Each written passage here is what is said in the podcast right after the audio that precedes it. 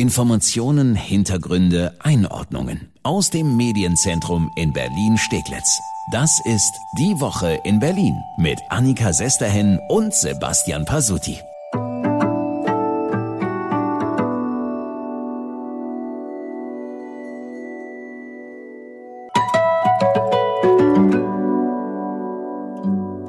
Pasuti, wir sind sowas von im Trend. Echt jetzt klamottenmäßig oder was? Ja, das weiß ich jetzt nicht. Man sieht uns ja zum Glück nicht. Nee, sogar die Kanzlerin macht in diesem Jahr Briefwahl. Ah. Wir auch und so viele andere auch. So viele Briefwähler wie diesmal gab es überhaupt noch nie. Das bringt allerdings auch ein paar Probleme mit sich. Aber erstmal Hallo. Herzlich willkommen bei unserem Podcast Die Woche in Berlin. Immer freitags fassen wir zusammen, was Berlin aktuell bewegt. Und das ist an diesem Freitag vorm Superwahlsonntag natürlich vor allem die Wahl und alles, was dranhängt. Ja, nehmen Sie sich Zeit, nehmt ihr euch Zeit, könnte ein bisschen länger dauern am Sonntagabend, bis alle Stimmen ausgezählt sind. Das ist schon echt ein Riesenstapel, der da am Sonntagabend, nachdem die Wahllokale schließen, ausgewertet werden muss. Bei Bundestagswahl, Abgeordnetenhauswahl, Bezirksverordnetenversammlung und Volksentscheid aber vor allem die vielen Briefwähler werden dazu beitragen, dass sich das endgültige Wahlergebnis ein bisschen hinzieht. Etwa ein Drittel der Berliner wählt per Brief. Gut 850.000 Wahlscheine wurden hier in Berlin in diesem Jahr ausgestellt. Das sind rund 290.000 mehr als zur Bundestagswahl vor vier Jahren. Bundeswahlleiter Georg Thiel geht davon aus, dass das Gesamtergebnis der Wahlen in diesem Jahr deutlich später verkündet werden kann als normalerweise, sagte er im ZDF. Das dauert länger, Briefwahl auszählen, und da bin ich auch gespannt, um wie viel Uhr in den Morgenstunden ich dann vor die Kameras treten kann kann und ein vorläufiges amtliches Endergebnis äh, zu präsentieren. Das kann man nicht, äh, nicht derzeit nicht schätzen, weil wir diese großes Aufkommen von Briefwahl noch bei keiner anderen Wahl bisher hatten. In den Morgenstunden, wow. Mhm. Das heißt auch, die erste Prognose so ab 18 Uhr, die ist wirklich erstmal mit absoluter Vorsicht zu genießen. Die wird ja durch Umfragen ermittelt. Da werden Menschen beim Verlassen des Wahllokals gefragt, was sie gewählt haben. Ja, und die Briefwähler sind also da gar nicht dabei. Ein Drittel der Berliner und der Trend zur Briefwahl ist deutschlandweit total gestiegen. Wie kommt's? Ja, logisch, Corona, da wählen viele lieber zu Hause. Und dann haben wir ja eben Superwahlsonntag. Fünf Kreuze macht in Berlin jeder von uns. Da haben sich eben viele entschieden, die Sache in Ruhe erstmal am Küchentisch dann zu machen. Ja, und eine Sache dürfen wir nicht vergessen. Am Superwahlsonntag ist ja auch noch Berlin-Marathon. Da ist ja die Hälfte der Stadt abgesperrt. Etwa 25.000 Läuferinnen und Läufer werden erwartet. Weitere knapp 3.000 nehmen schön auf ihren Rädern mit Inline-Skates teil. Das ist seit Beginn der Pandemie weltweit der größte Marathon. Die einen laufen gut 42 40 Kilometer durch die Stadt, die anderen wollen nur kurz zum Wahllokal rüberlaufen. Ja, bei immerhin 42.000 Wahlberechtigten hier in Berlin ist es aber so, dass sie die Marathonlaufstrecke überqueren müssen, um zu ihrem Wahllokal zu kommen. Deswegen gibt es zwar diesmal circa 30 Übergänge auf der Laufstrecke, aber auch wegen des Marathons haben sich viele Berliner für die Briefwahl entschieden. Ja, hat ja auch viele Vorteile. Allerdings nur, wenn auch die richtigen Wahlunterlagen bei einem angekommen sind. Und äh, Möb. In Berlin gab es wirklich leider etliche Pannen, was das betrifft. Zum Beispiel in mehreren Bezirken äh, wurde vergessen, den Stimmzettel für den Volksentscheid mitzuschicken. Michael aus Pankow hat uns geschrieben, dass er seine Briefwahlunterlagen äh, gleich erstmal doppelt zugeschickt bekommen hat. Doppelt wählen darf er deswegen aber natürlich nicht. Das wäre übrigens strafbar. Und wir haben auch nochmal beim Bezirksamt Pankow nachgefragt. Die kennen das Problem. Bei 20 Wählern ist dieses Malheur da passiert im Bezirk. Beim Auszählen der Stimmen wird dann aber nichts doppelt äh, angenommen. Der Name wird ja immer gecheckt. Also Doppelungen können da eigentlich nicht vorkommen. Ist schon trotzdem ein bisschen peinlich, müssen ja. wir sagen. Und es gab ja auch noch den Fall eines 16-Jährigen hier in Berlin, der Briefwahlunterlagen für alle Wahlen zugeschickt bekommen hat, obwohl er mit 16 nur für die Wahl zur Bezirksverordnetenversammlung stimmberechtigt ist. Also das Berliner Dilemma ist bundesweit schon als Negativbeispiel bekannt. Bundeswahlleiter Georg Thiel hat aber gesagt, er sei zuversichtlich, dass am Sonntag trotzdem alles korrekt ablaufen wird, auch bei uns in Berlin. Die Vorkommnisse in Berlin, die finde ich unglücklich und wir haben in den letzten Tagen engen Kontakt mit der Landeswahlleitung Berlin und haben ja auch Vorschläge unterbreitet, dass da noch ein bisschen nachgebessert werden muss und ich glaube, das kriegen die Kollegen in Berlin gut hin in den nächsten Tagen noch. Ja, hoffen wir mal, ne, dass wir es hinkriegen. Es bleibt die Frage nach der Sicherheit. Zuletzt wurde vor allem von Seiten der AfD die Sicherheit der Briefwahl immer wieder angezweifelt. Ja, zumindest von Seiten der Bundeswahlleitung gibt es da aber keine Bedenken. Bei Verdacht auf Wahlfälschung wird ein Wahlprüfverfahren eingesetzt. Bei den letzten Wahlen in den letzten Jahren gab es bei solchen Verfahren keine Anzeichen für systematischen Wahlbetrug. Die Briefwahl sei genauso sicher wie der Urnengang, sagt der Bundeswahlleiter. Und das Auszählen der Stimmen geschehe ganz transparent unter Zeugen. Ja, wir sind gespannt, vor allem darauf, was denn nun eigentlich rauskommt am Ende bei dieser Wahl, wenn dann irgendwann alle Stimmen, auch die der Briefwähler ausgezählt sind. Ich sag mal so, Pasotti, hm. ich denke, wir werden bestimmt in noch mehreren Podcast-Folgen immer wieder darüber sprechen, wer denn nun mit wem und warum und welche Koalition und so weiter und so fort. Es wird noch viel zu besprechen geben, aber erstmal sind wir froh, also ich auf jeden Fall, wenn die Wahl dann mal um ist Schon Montag werden übrigens in der ganzen Stadt die Wahlplakate abgehängt. Finde ich auch ganz schön, wenn man nicht mehr von jedem Laternenpfahl aus angelächelt wird. Ja, und ich freue mich schon auf lange, harte Sondierungs- und Koalitionsverhandlungen. Und wenn ich mal einen Tipp abgeben darf, ich glaube, im März haben wir eine neue Bundesregierung. Und du?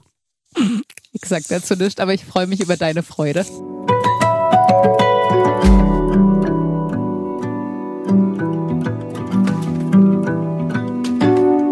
Tür hinaus, zur linken Reihe, jeder nur ein Kreuz. Ja, von wegen jeder nur ein Kreuz, wie bei Monty Pythons Leben des Brian. Fünf Kreuze macht jeder von uns bei dieser Wahl. Zwei Stimmen für die Bundestagswahl, zwei Stimmen für die Abgeordnetenhauswahl und eine Stimme für die Wahl zur Bezirksverordnetenversammlung. Und dann gibt's ja noch die Volksabstimmung Deutsche Wohnen und Co. enteignen. Und ja, eigentlich die sehr schlichte Frage, ja oder nein? Ja, und obwohl es da nur zwei Kästchen zum Ankreuzen gibt, sind viele auch jetzt noch unentschlossen, was sie da ankreuzen sollen. Sollten Immobilienkonzerne mit mehr als 3000 Wohnungen vergesellschaftet werden oder eben nicht. Erst diese Woche gab es wieder ein neues Gutachten. Da hat der Staatsrechtler Ulrich Battes sich für einen wirtschaftsnahen Verein den Volksentscheid nochmal genauer angeschaut und der kommt zu dem Ergebnis, die Pläne verstoßen gegen das Grundgesetz. Andere Gutachten, wir haben ja etliche in den letzten Monaten erlebt, die hatten genau das Gegenteil rausgefunden. Ja, darauf können wir uns also schon mal nicht verlassen bei unserer Entscheidung. Äh, wir machen lieber mal so ein Pro und Contra. Was spricht denn dafür, dass ich am Sonntag für die Enteignung stimme? Ja, da ist zum einen das Geschäftsmodell dieser Wohnungskonzerne. Es geht ganz klar, müssen wir sagen, um Profite. Allein die Mieter der Deutschen Wohnen haben an die Aktionäre des Konzerns letztes Jahr knapp 200 Euro Rendite zahlen müssen. Ja, und wie die Deutsche Wohnen ihre Renditen teilweise erwirtschaftet, ist auch bekannt. Das weiß jeder. Mal gar nicht sanieren, mal viel zu teuer modernisieren. Gehört alles zum Geschäftsmodell. Sollte der Volksentscheid jetzt aber eine Mehrheit bekommen und die Politik daraus ein Gesetz machen, dann könnten die Mieten von 240.000 Wohnungen hier in Berlin gesenkt werden.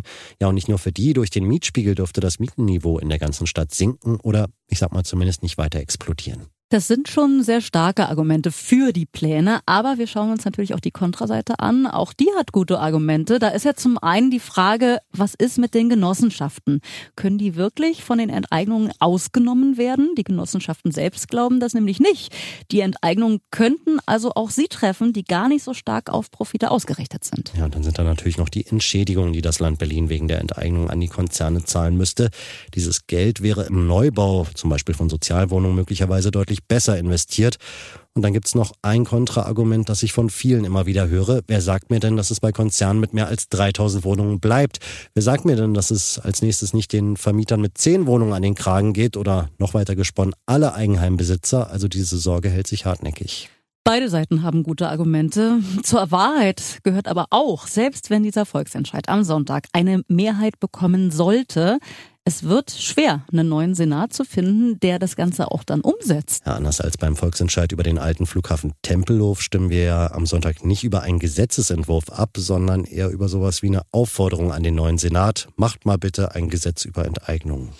Das kann der neue Senat machen, er muss es aber nicht. Und weil wahrscheinlich die SPD auch im neuen Senat eine doch große Rolle spielen könnte und die schon ja klipp und klar gesagt hat, Enteignungen nicht mit uns, wird das Ganze wohl auf kurz oder lang doch wieder hm, in der Schublade irgendwie verschwinden. So ähnlich wie auch schon beim Volksentscheid Tegel. Der war ja auch erfolgreich, aber war eben auch kein Gesetz. Und auch da hat der aktuelle Senat gesagt, nö, machen wir nicht. Tegel wird trotzdem geschlossen.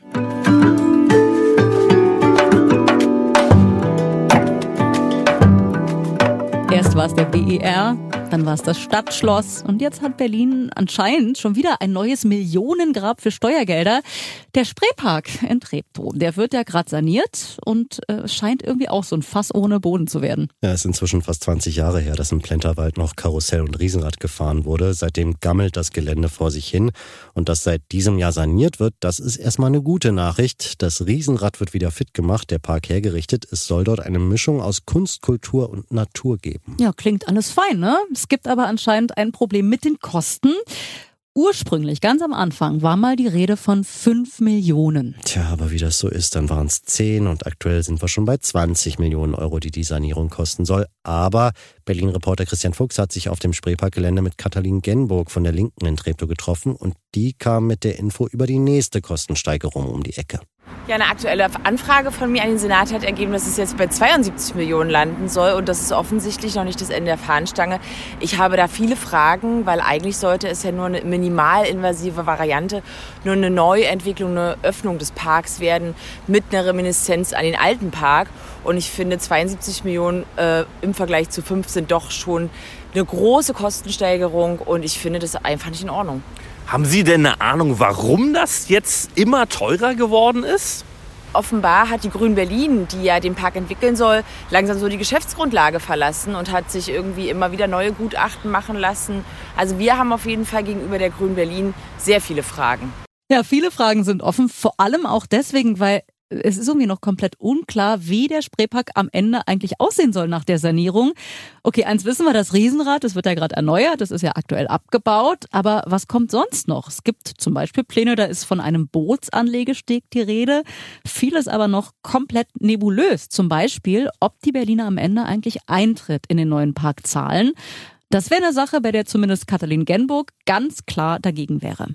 Ich bin der Meinung, es muss eintrittsfrei sein, der Zaun muss weg, es muss ein Ort sein, wo alle kostenfrei hineingehen können. Ja, wir haben Grün Berlin angefragt und hoffen zumindest auf einige Antworten, die etwas Klarheit bringen. Wenn da was kommt, sprechen wir definitiv in der nächsten Podcast-Folge kommenden Freitag nochmal über den Spreepark.